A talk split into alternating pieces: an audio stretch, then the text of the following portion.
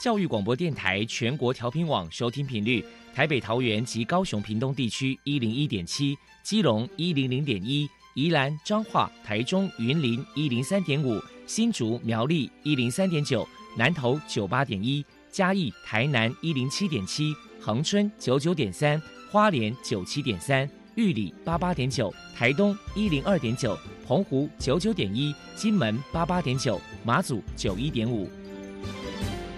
爱是包容，爱是牺牲，爱是分享，爱是服务。因为爱，特殊教育充满了无限的可能。用爱关怀身心障碍同学的未来，用心倾听资赋优异子女的心声。欢迎老师、家长、同学们，大家一起加入特别的爱这个大家庭。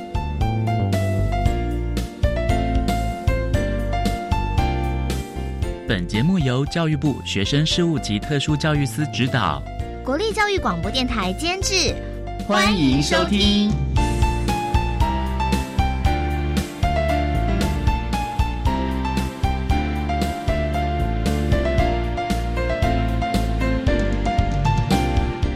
为爱，我们在空中相会，欢迎您再度收听特别的爱，我是小莹。这个节目在每个星期六和星期天的十六点零五分到十七点播出。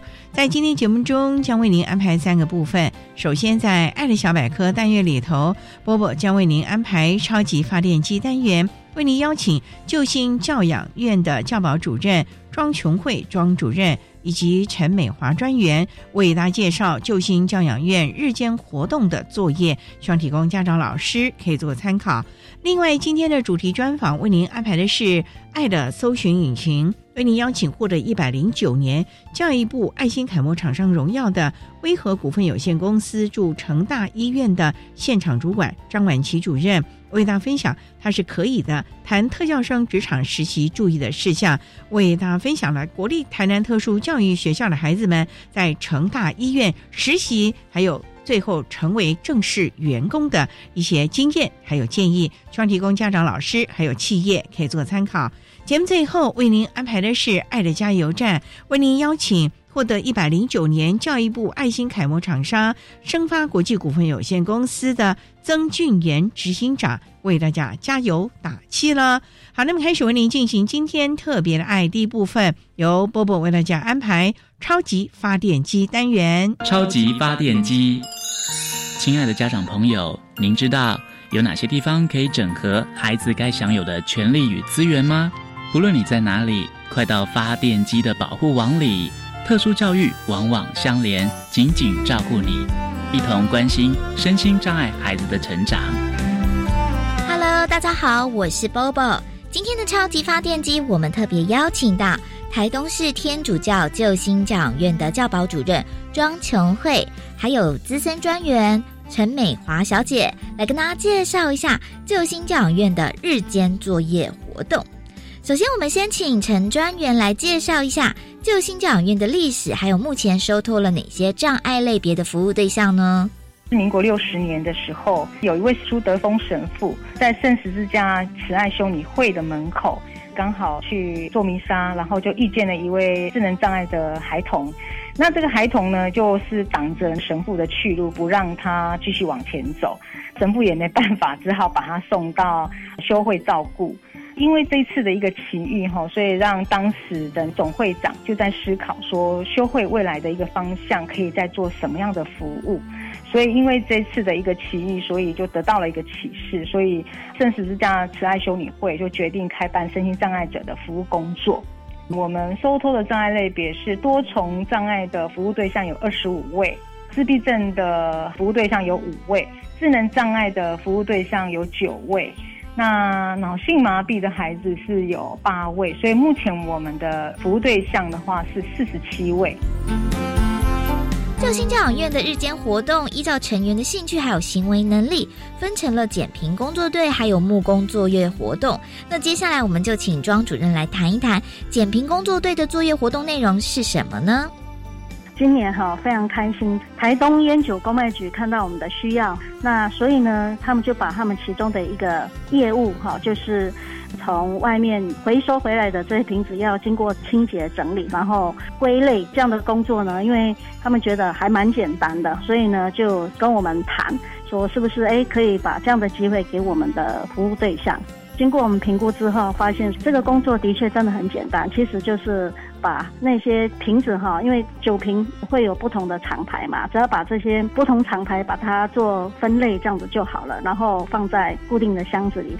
我们就觉得说，哎，这样的工作真的很适合我们的孩子，因为我们的孩子呢，其实他们还是有一点工作能力的哈。那可是又不能太复杂。我们就在今年二月的时候，我们就做了这样的一个呃签约的动作。我们的服务对象就每一天有半天的时间哈，就是会到台东烟酒公卖局去进行这样一个减瓶的活动。烟酒公卖局这边呢，就按月哈看我们减了多少瓶支数，然后就结算奖励金给我们的服务对象。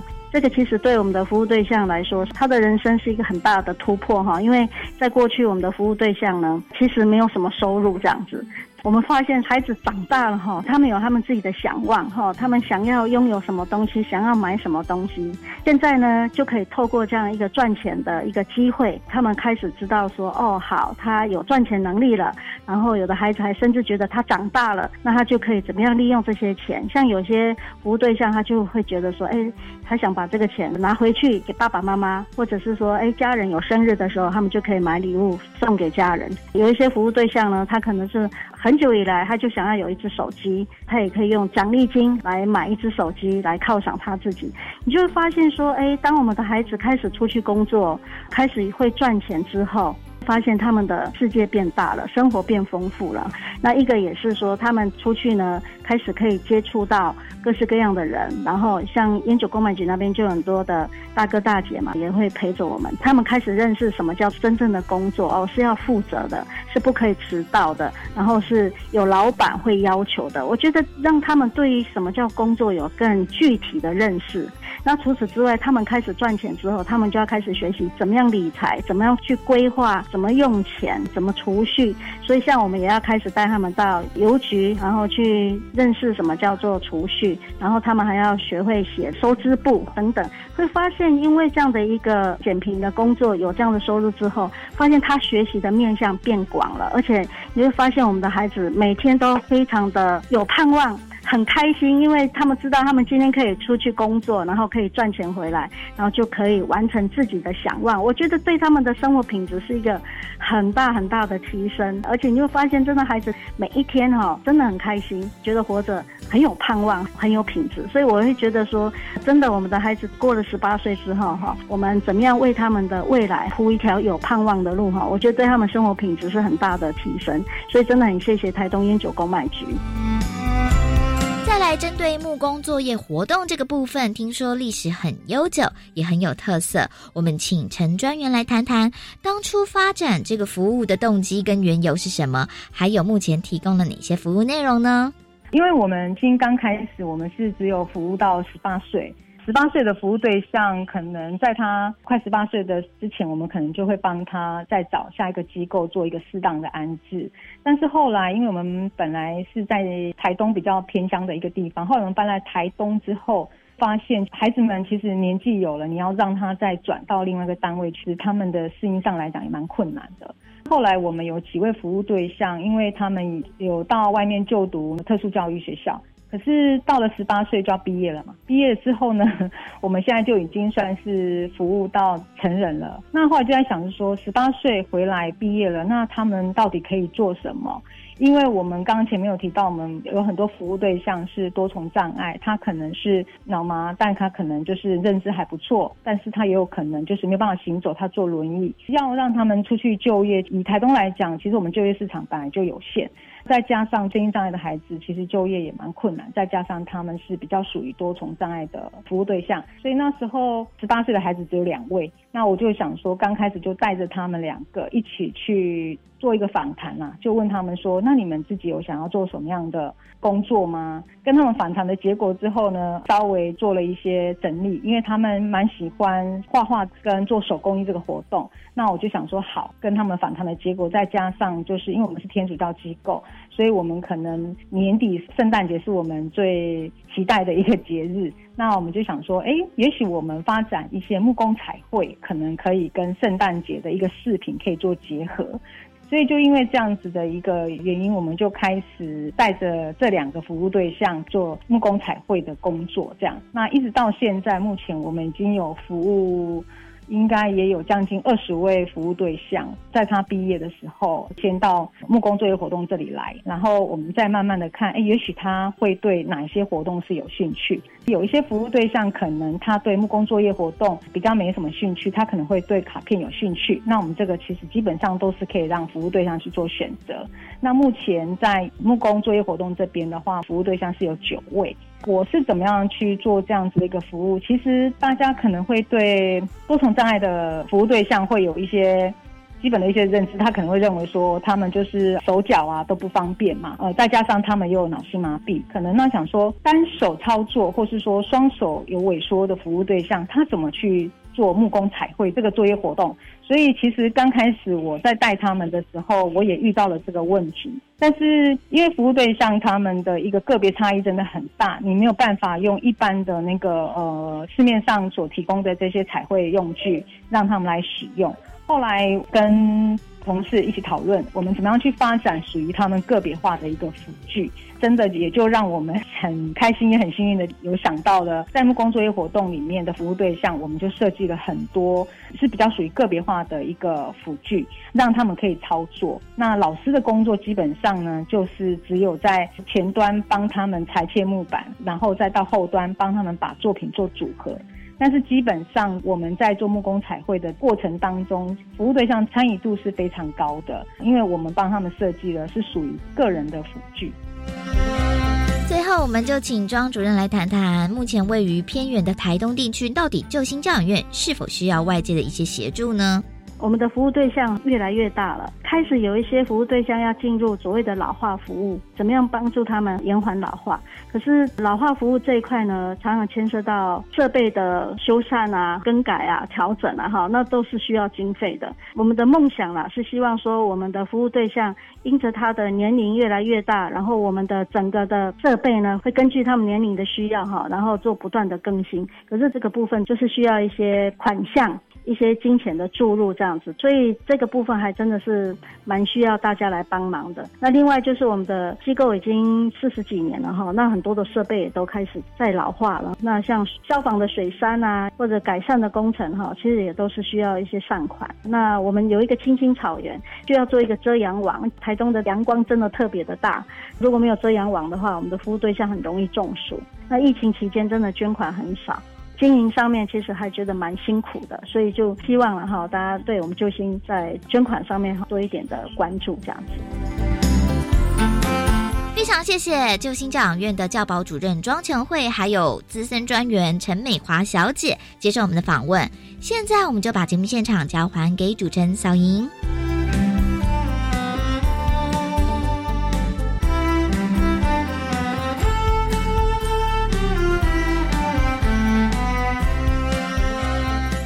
谢谢救星教养院的庄琼慧教保主任以及陈美华专员，还有波波为大家介绍了救星教养院日间活动的相关作业，希望提供家长、老师还有企业们可以做个参考了。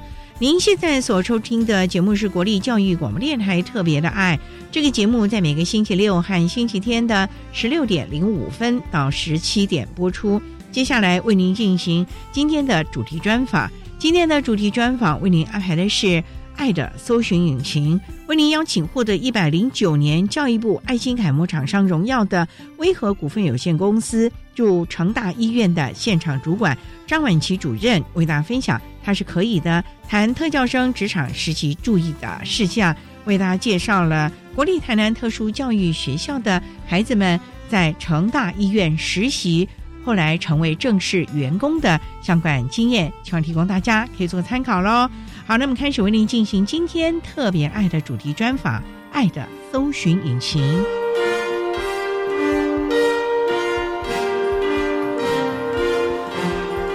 爱的搜寻引擎。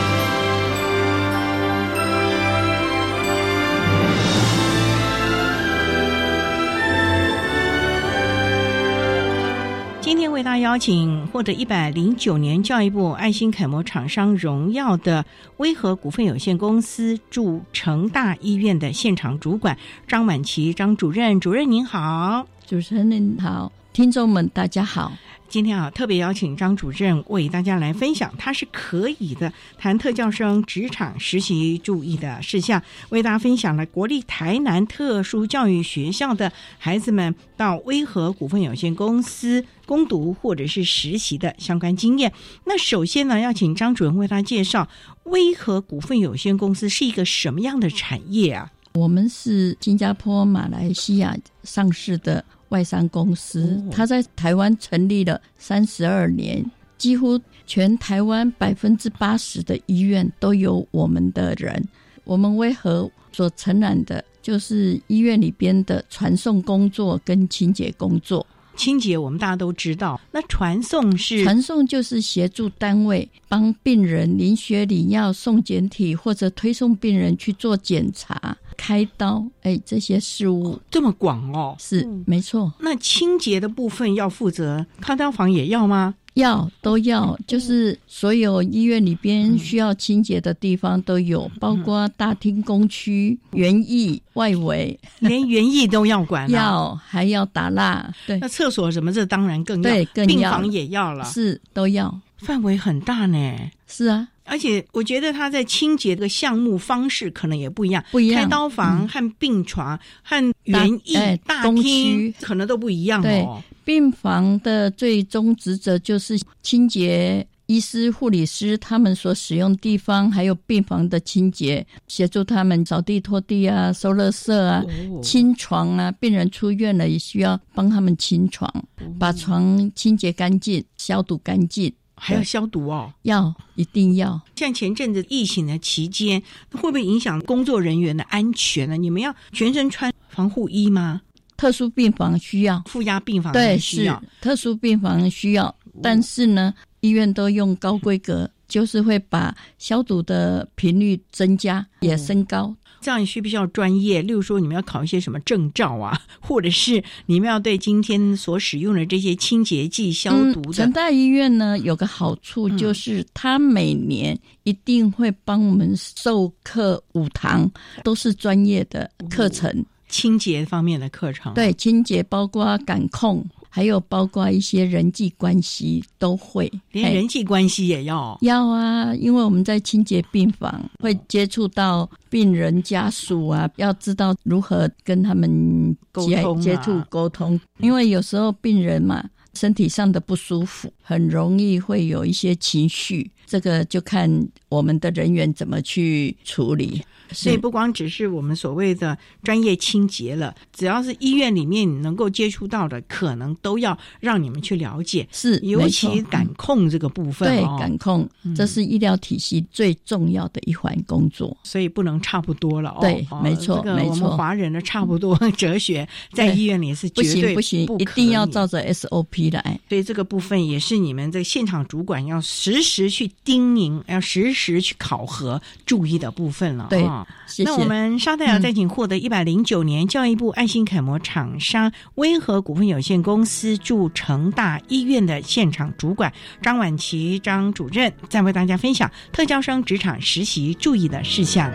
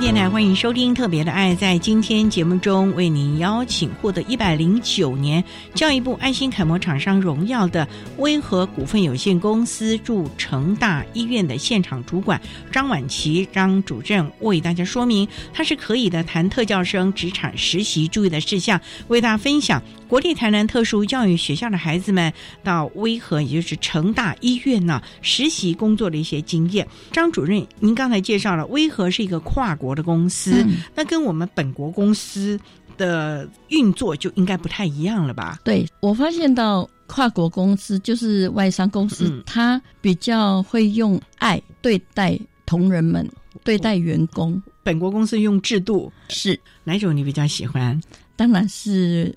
用用爱，这样好像全公司像一家人的感觉啊，没错。大家除了是工作，其实也是另外一个家人的感觉。因为想想每天工作的时间，可能比你跟家人相处时间更多了，更多了。在这个地方也能够发挥大家最大的效能了。是没错。不过呢，也想请教哦，主要的是负责我们成大医院的相关清洁啊。不过刚才主任也讲了，哦，包罗万象，你看还有传送，甚至连园艺啊，大家都得要去。了解了，那我想请教，来我们公司工作的员工是不是要有一些特别的专业能力啊？因为我们知道现在证照要进威和的，是不是要先去考个什么清洁的证照，或者是你们公司要先受训啊？不是我今天想来就来了，是不需要什么证照，一般员工，但是呢。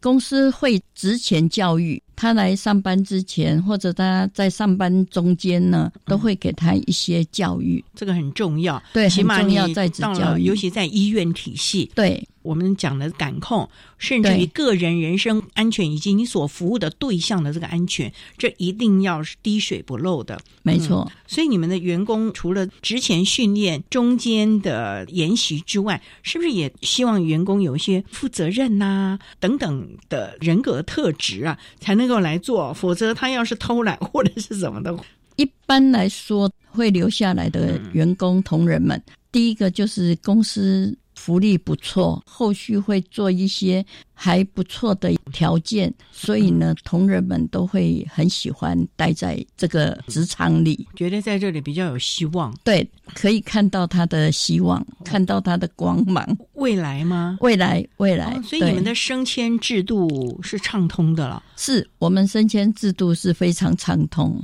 还可以升迁的，可以呀。他不是一辈子来做清洁没有没有，依他的表现，依他的态度做一些升迁，还是会有的。我们在现场里有主任，有副主任，有组长，有班长。我知道，像张主任，您当初也是从基层开始的啊，没错。除了在威和四年，你在成大时候也十六七年了，一直就从事这个部分。所以您个人呢，感觉是想要从事这样的一个工作，因为他毕竟是比较体力方面的。你个人认为他自己本身呢，除了刚刚讲的负责任呐这些，你认为他是不是还要这个力壮如牛啊？其实不需要，哎，不需要，不需要。你只要有责任心，觉得这份工作就像我们在家一样，你只要把它当家去清洁、去清扫、去工作就 OK 了。只是医院跟家有个差别，就是在医院是医疗工作，它是属于病人的地方，所以呢，在感控这方面必须要非常的注意，非常小心，这样就可以了。对，那一般我们在家里也是啊，我们一个环境的干净等于卫生嘛，不干净就等于不卫生，是同样道理呀。所以还是要负责任，把你负责的区域能够清扫的整齐，对啊，安全卫生，这个是我们在医院体系当中非常重要的，保护了别人，也保护了自己。没错。那我们稍待啊，再请获得一百零九年教育部爱心楷模厂商荣耀的威和股份有限公司驻成大医院的现场主管张婉琪张主任，再为大家分享特教生职场实习注意的事项喽。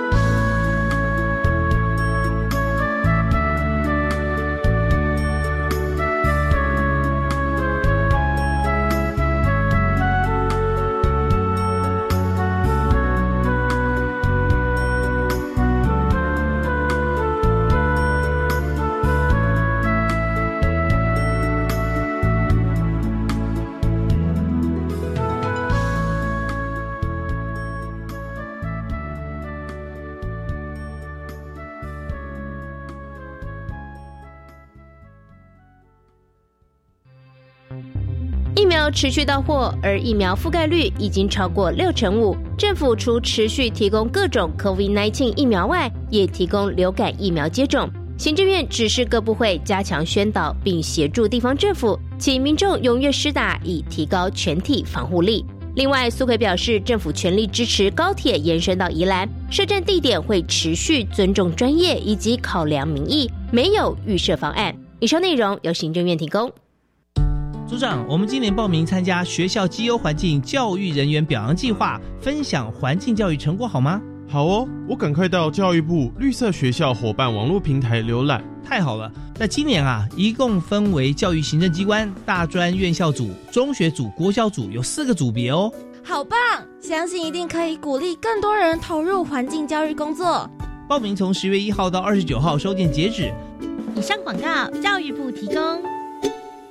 哎，阿 B 姐啊，请问什么是职欠工资垫上基金嘛？哦，只要是适用劳基法的单位，头家拢爱照劳工投保薪水总价的万分之二点五办理提缴，由头家专业负担，每个月甲劳保费做回纳。一旦事业单位停业清算，或者是宣告破产，地单位基金申请垫付。哦，啊那是投保单位过期无缴咧，劳保缴吼会按月缴挂号催缴，若是搁无缴吼，会提供管市政府来查处，上关会罚三十万哦。以上是劳担保劳工保险局公告。管那么的水，落嘎西木啊！大家好，我们是欧开合唱团。您现在收听的是教育电台。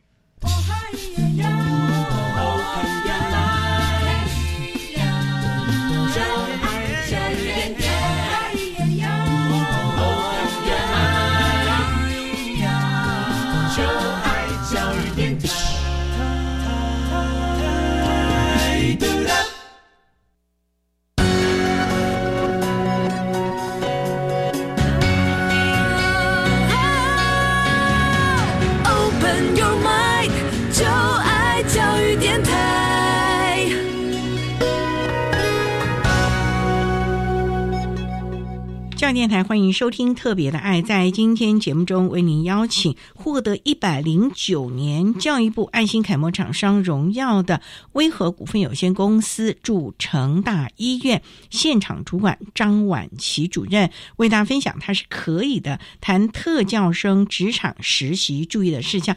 刚才我们讲成大医院就是台南成功大学的成大附属医院，附属医院。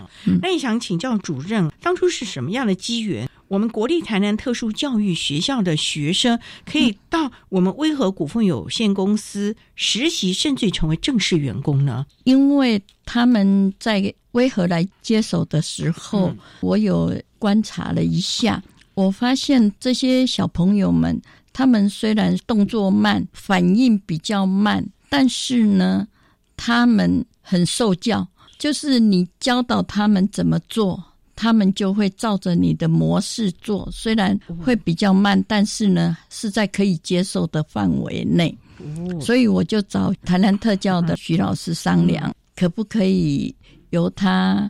选几个小朋友对这方面有兴趣的来实习。当初什么机会会跟他们接触到，就观察到他们的稳定性啊、负责任啊，而且你讲的受教，因为他们刚开始的时候有在成大医院的环管组那边实习。我因为常常会全院走动嘛，发现到有几个还不错。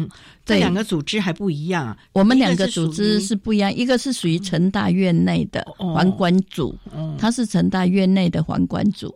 那我们是成大医院护理部的外包厂商，所以你们负责的是属于病房啊，病房对。门诊部啊这些。对对，成大的环管部就要负责整个区域了，对他们属于工区外围打蜡这些工作。所以你发觉这些孩子。很认真，对他们会按部就班呢。你怎么知道他按部就班？因为我曾经有跟着其中一个小朋友，后来他有在我这边工作了一年多。他毕业之后，我有跟了他一个上午。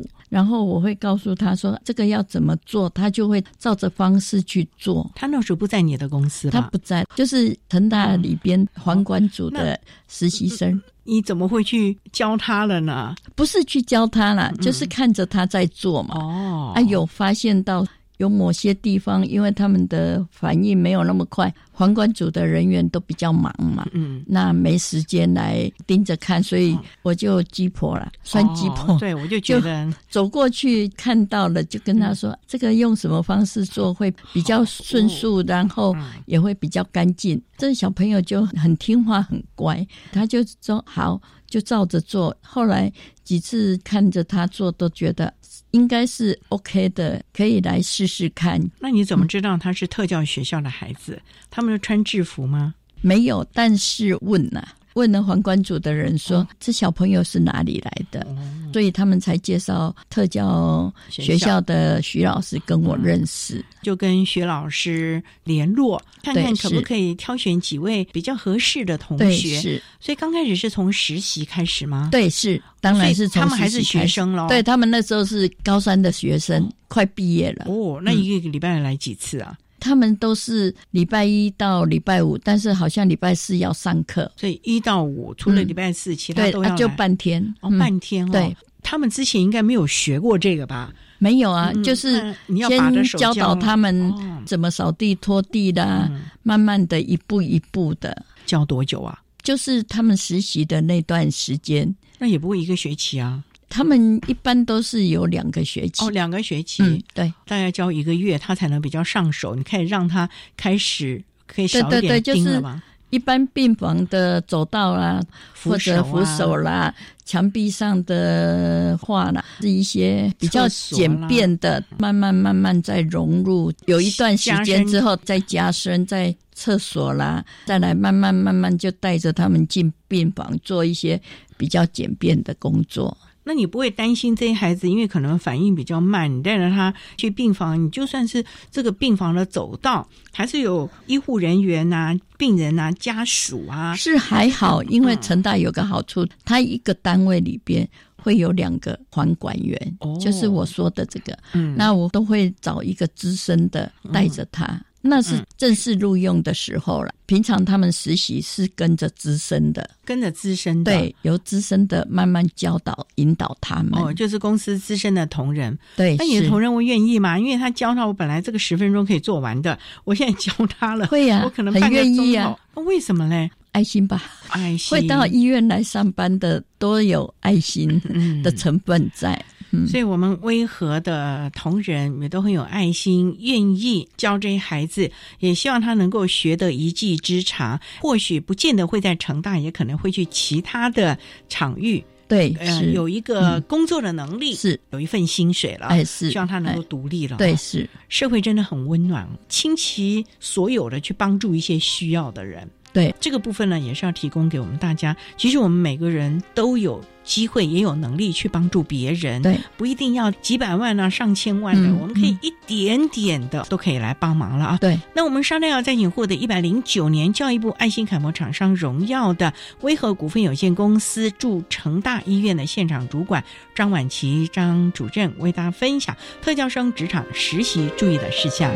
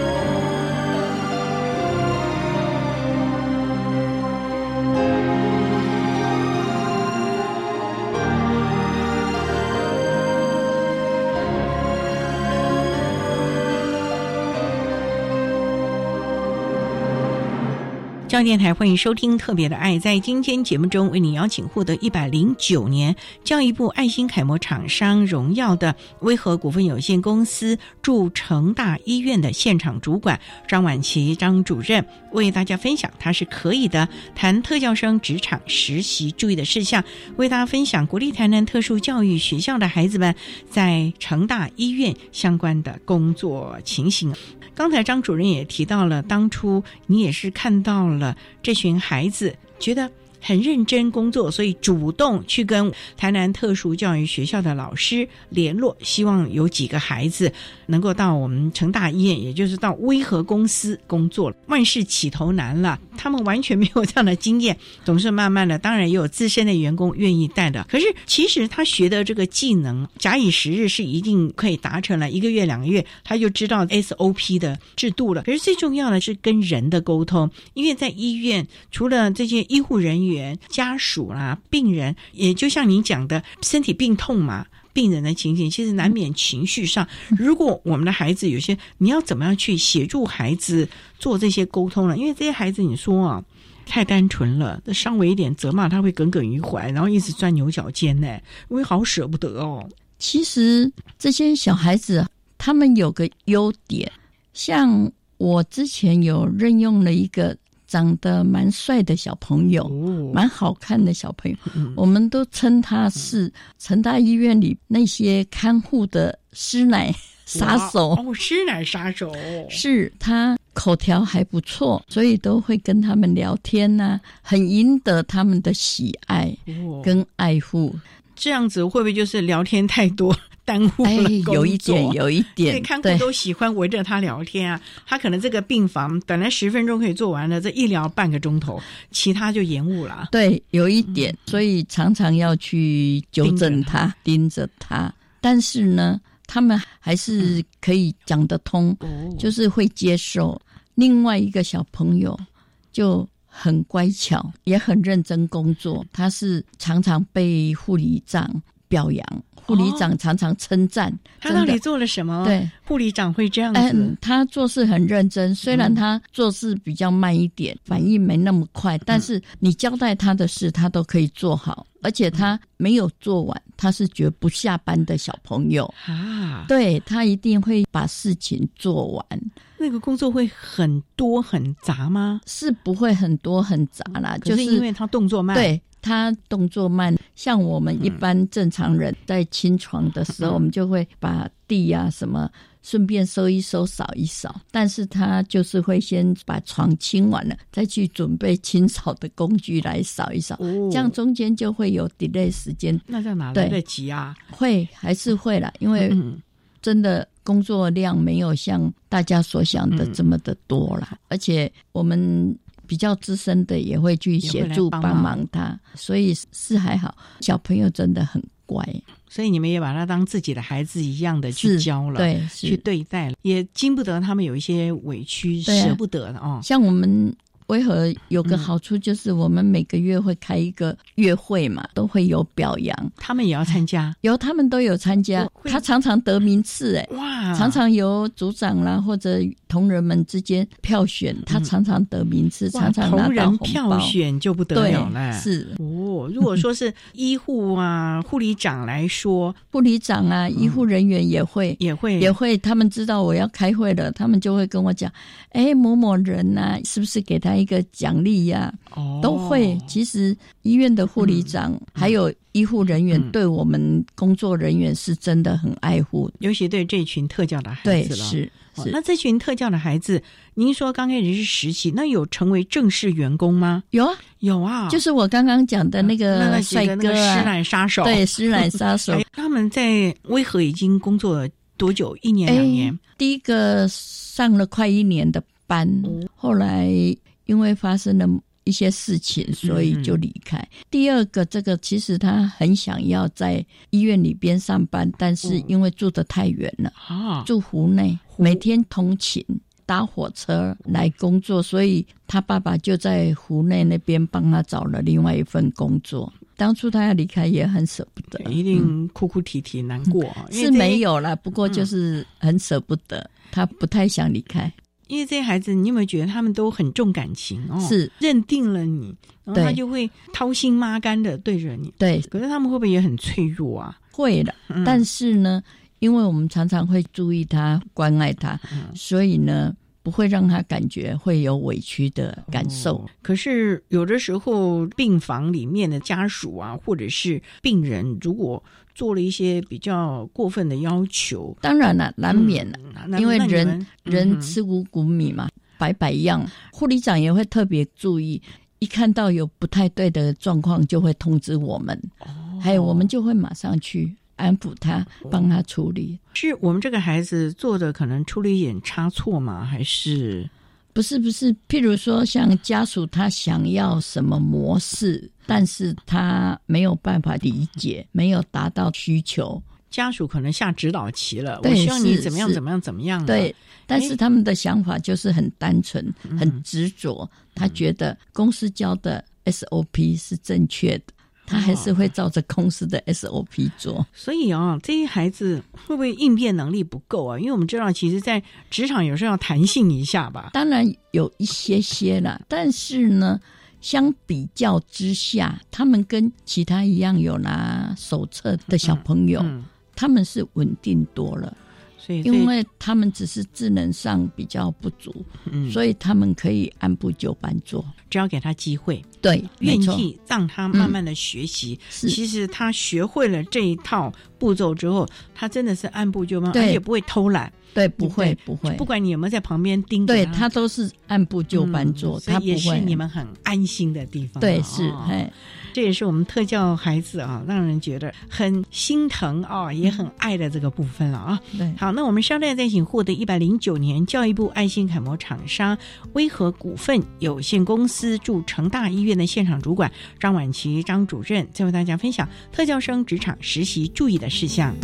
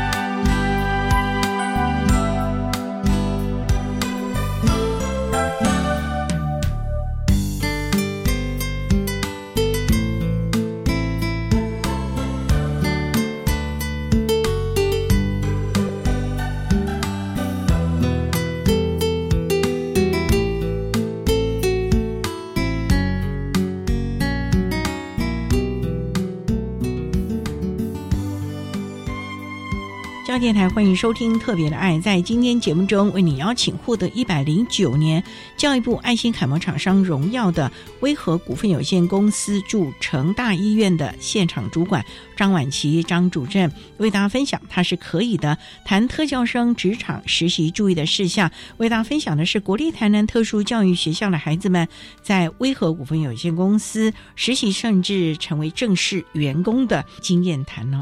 张主任想请教，就是台南特教的孩子啊，在我们这里从实习啊到正式员工啊，也有一两年的时间了、那想请教，在这段时间，您除了发觉他们很认真、很负责，不会偷懒，按照步骤，虽然是反应慢，可是如果给他时间，他其实会做的很好。他还有一些什么样的优点，会让你们还蛮喜欢这些孩子的呢？我发现会到医院来上班的这种小朋友，他的特质就是他对家很有责任感。对家怎么说呢？反过来说，我是真的觉得有时候对他们真的会有一些些的心疼哦，因为他们都非常听父母的话，赚的钱呢都一分不少的交给爸爸。主任，你有没有帮他们？掌管一下，或者是告诉他们怎么理财呀？会偷偷的私底下给他红包的时候，譬如说奖励他的啦，或者什么时候会跟他说不要说，不要交给爸爸，也不要交给爸爸妈妈，自己留着用。因为像我所说的那个，在我这边待了一年多的这个小朋友，他就是每天从湖内来上班，他爸爸一天就给他一百块。车票、车钱是不用钱，吃饭钱。所以呢，我后来知道之后，我会私底下暗暗的告诉他，向主任颁发给你的红包啦，或者有一些小小的奖金呢，你就自己留着，自己收起来，不要全额的都拿给爸爸，要为自己稍微想一下，思考一下。那爸爸妈妈是将来不会给他呢，还是妈妈跟他的状况差不多，哦而且比他还要糟糕一些。爸爸是纯粹就是靠着他过生活啊。那爸爸没有工作，没有，所以他真的是很听话的孩子，非常非常听话，非常非常乖。等于说他这份对他很心疼。等于说这份薪水是养一家三口人哦。对。你会觉得就非常的心疼这个孩子，对呀，所以我到现在还很想念他。那他后来离开了，因为他爸爸希望他去多赚点钱，多赚点钱哦，就把他引荐到他们住的地方的一家肥料公司。哇，那也很辛苦。对，重点就是那个薪水可能就全部都爸爸妈妈来掌管了，应该是，那他身上一点都没啦，不晓得耶，因为。他离开了之后，我曾经打过电话，但是就不通了，就不通了，换了手机了。对，所以也没有办法再做后续的关怀了。对，除了这些孩子的听话啊、贴心之外，他们在工作职场上跟同仁的互动如何啊？都很好啊，因为我们知道职场上其实蛮怕小圈圈，或者是你熟了之后老鸟了啊，这就开始不听指挥了，或者是摸鱼了耶。是不会了，因为我正式有录用的就是这两位，后面来的几位呢，可能是家长保护的比较好，所以比较不能吃苦了。哦，所以都是短暂时间。但是呢，我在想，如果让他们去别的地方，只做纯粹的清洁工作，他们应该是可以很快的融入，而且也会都做得很好啊。因为在医疗工作里边呢。它所要涵盖的比较复杂，就像我刚刚讲的，它必须要扫地、拖地、收垃圾，必须要清床，必须要扫厕所，还要协助医护人员打扫他们所使用的一些地方。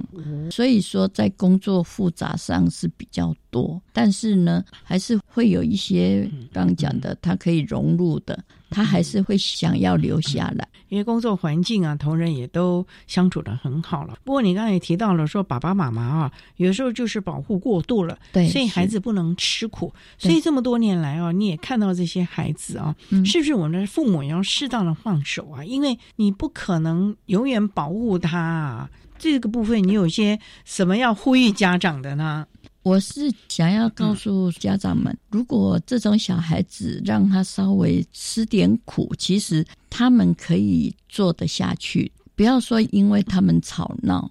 你就心疼，就再找别的吧。孩子会吵闹，所以家长要忍得、舍得，对，是让他他坚持下去。因为其实我们一般人在职场上也是很辛苦的。是，嗯，其实我这边还有几个不是特教学校来的，他们也是跟特教学生一样，但是呢，你看看他们就做的很久，因为家长给他的观念就是，你想要生活，你就要自己去努力。所以呢。我这边有啊，待四四年、五年的、六年的都有啊。只要你肯，我是觉得啦，资方愿意给这些小孩子机会，他们真的都愿意做。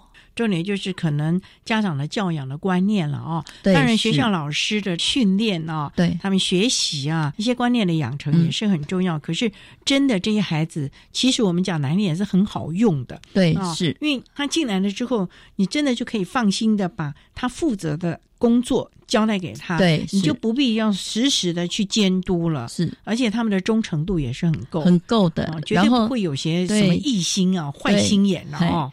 也是护理长称赞的一群啊，因为护理长交代的事，他们真的都会好好的做，不会打折扣。对，是。所以啊，这群孩子啊，不管他是学校实习呢，或者是进入社会之后呢，其实他们可以成为企业界非常忠诚的员工。是重点就是我们的企业，你愿不愿意提供这样一个机会？对刚开始可能你会比较辛苦，嗯因为你必须按部就班的分析，要把它一步一步、一个步骤一个步骤的教他。可是当你把它整个都教会了之后，对其实你就可以撒手不管了。是嗯没错。嗯然后他哎。会是你最得力的一个助手了。是你永远都可以放心他负责的这个而且配合度真嗯的非常非常高，比我们一般人的配合度还要高，加班什么都不会说话，都不会，而且有时候需要他们多帮忙一下，他们都愿意，也不会计较。对，是、嗯没错。看看这么好的员工，哪个企业不爱啊？所以呢，真的，我们在这里要呼吁我们的企业界的，嗯有机会也试着给我们的孩子一个学习的机会是咯。没错。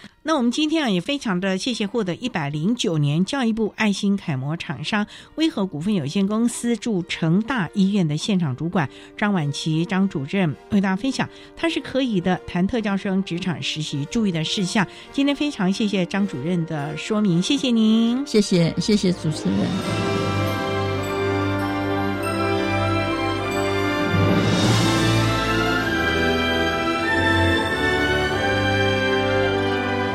谢谢获得一百零九年教育部爱心楷模厂商荣耀的威和股份有限公司驻成大医院的现场主管张婉琪主任，为大家分享了特教生职场实习注意的事项，为大家分享了国立台南特殊教育学校的孩子们在成大医院相关实习，还有成为正式员工的经验，希望提供家长、老师还有企业主做个参考了。您现在所收听的节目是国立教育广播电台特别的爱节目，最后为您安排的是爱的加油站，为您邀请获得一百零九年教育部爱心楷模厂商生发国际股份有限公司的曾俊元执行长为大家加油打气喽。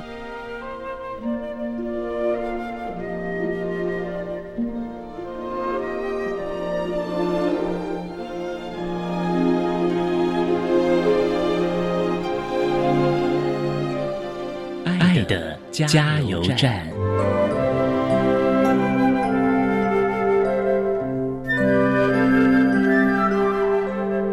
听众朋友，大家好，我是教育部一百零九年爱心楷模厂商正花国际股份有限公司执行长曾俊元。针对企业提供身心障碍孩子实习就业机会，有几点分享。企业任用身心障碍孩子，客户、员工都会多一份关心与引导他们。家长不用太担心，学校事前都有跟我们企业参访沟通，才会安排这些学生去实习。给他们加油，加油，加油！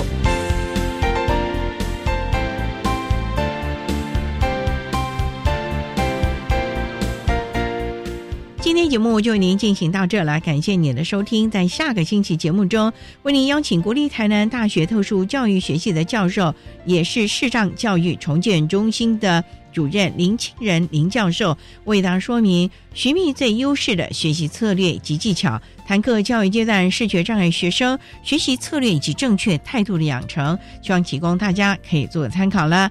感谢您的收听，也欢迎您在下个星期六十六点零五分再度收听特别的爱。我们下周见了，拜拜。